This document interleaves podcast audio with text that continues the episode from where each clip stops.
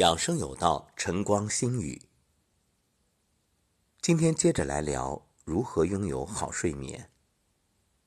古人曰：“胃不和，则卧不安。”《黄帝内经》也提到：“食饮有节，起居有常，不忘坐牢，故能形与神俱，而尽终其天年，度百岁乃去。”所以这其中。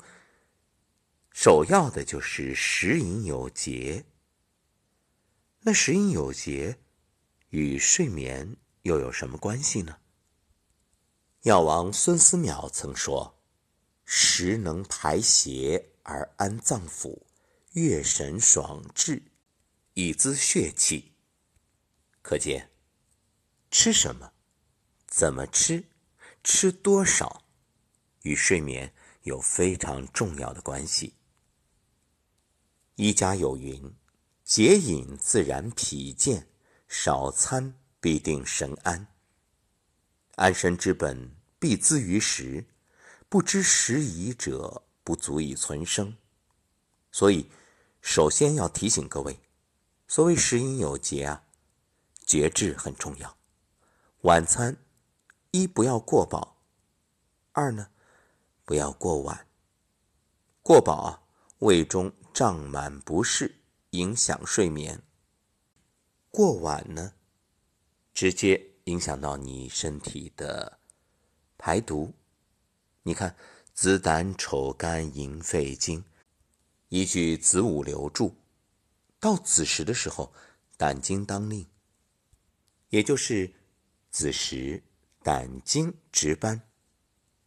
胆经的功能和任务是什么呢？作为人体一条极长的经脉，胆经啊，从头一直到脚，此时胆气开始生发。古人称之为“一阳初生”，就是一天当中啊最黑暗的时候，阳气开始生发。《黄帝内经》里有句话叫“凡十一脏取决于胆”，这又是什么意思呢？你看，十一脏。五脏六腑都取决于胆的生发，也就是胆气的生发。生活当中，大家有没有这样的体会？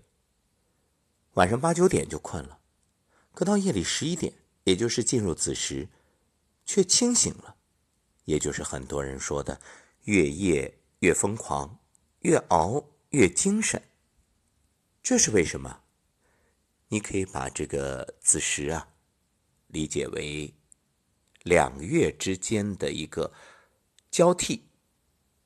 一句话，发工资了，你前面这阳气不足，所以你犯困想睡觉，就好像一个月早早的把钱花完了，到月末的时候是最难熬的。为什么？入不敷出呀，已经没钱去支付了，结果呢，焦头烂额。急得像热锅上的蚂蚁，哎，这一到子时，或者说一到发工资，哎，钱来了，马上就有精神了。难怪古人认为这胆气的生发如此之重要，那真的是久旱逢甘霖啊。那子时的胆气是如何生发的呢？胆经从外眼角开始，沿着人的头部两侧。顺着人体侧面下来，一直走到脚的小指、四指。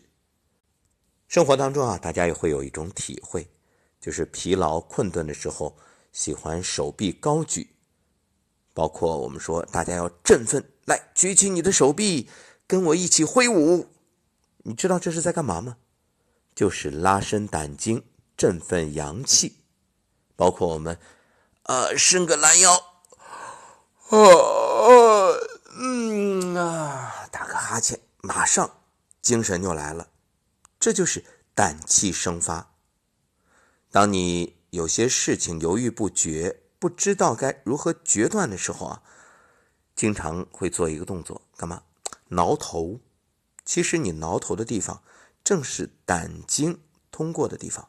也就是说啊，挠头这个动作就是刺激胆经，帮助自己。下决心。所以各位就明白了为什么不能熬夜，不能到了子时还不睡，尤其是你到子时还在吃东西，那你这个胆如何休息呀？本来胆气该生发了，胆经循行当令，结果呢，你偏偏还要用食物去刺激胆汁分泌，它要参与消化呀。这一心不可二用，难免就会顾此失彼。所以你会发现，长期熬夜并且吃宵夜，对身体影响极大。所以古人把这个。夜里进餐称作鬼食，什么意思？鬼才在那个时候吃东西呢，你还敢吃啊？所以这晚餐一要吃少，二要吃早。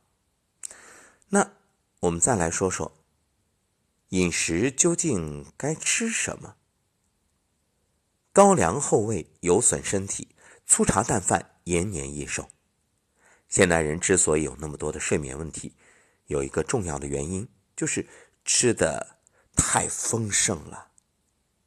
平时我们应当以清淡而有营养的食物作为自己的首选。注意，这里有两个概念：第一是清淡，第二同时还要兼具营养。所以这也是为什么一直在节目里提倡大家补充营养素的原因，就是因为现在啊，很多人会走极端，要么。山珍海味，要么呢又吃的过于碱，导致营养不足。还有一点，我们在节目里也提到过，就是现在的这种种植方式也好，还有土壤的环境啊、空气的环境啊，各方面的因素吧。总而言之，就是食物的营养素含量不足，不如以前。要想安然于睡眠，离不开一些营养素的作用，比如色氨酸。